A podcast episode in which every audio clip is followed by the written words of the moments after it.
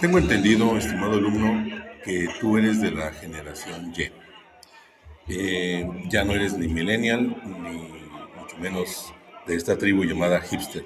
Sin embargo, está muy de auge, sean jóvenes o sean adultos, incluso adolescentes, acudir a cafeterías.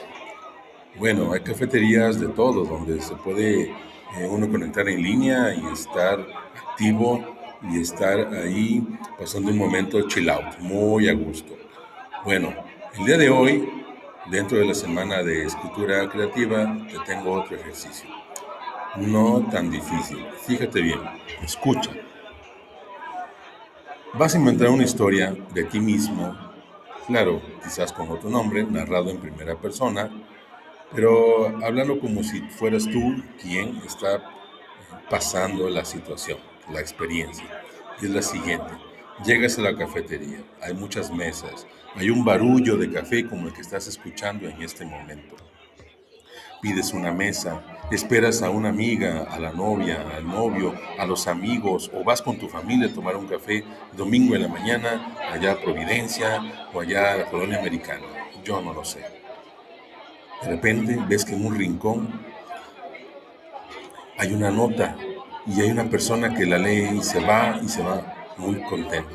Después llega otro cliente, está en esa mesa, pide desayunar, pide un café, termina, lee la nota y se va muy contento. Y así con diferentes clientes. ¿Cuál es el ejercicio del día de hoy? Que me narres precisamente todo esto que te acabo de decir, pero con tus palabras y con tu versión, pero finalmente eh, en la parte de abajo de tu cuartilla, quiero que me digas, por favor, textualmente qué cosa diría la nota, qué crees que deba decir una nota que pueda hacer a la gente feliz en este momento. Echa la imaginación, como siempre, pero ahora sentido común e incluso puede ser un poco fantástico para que pueda yo, puedas revelar y pueda yo leer lo que dice esa nota acuerdo? ¿Qué extensión va a tener tu trabajo? Tres cuartos de cuartilla.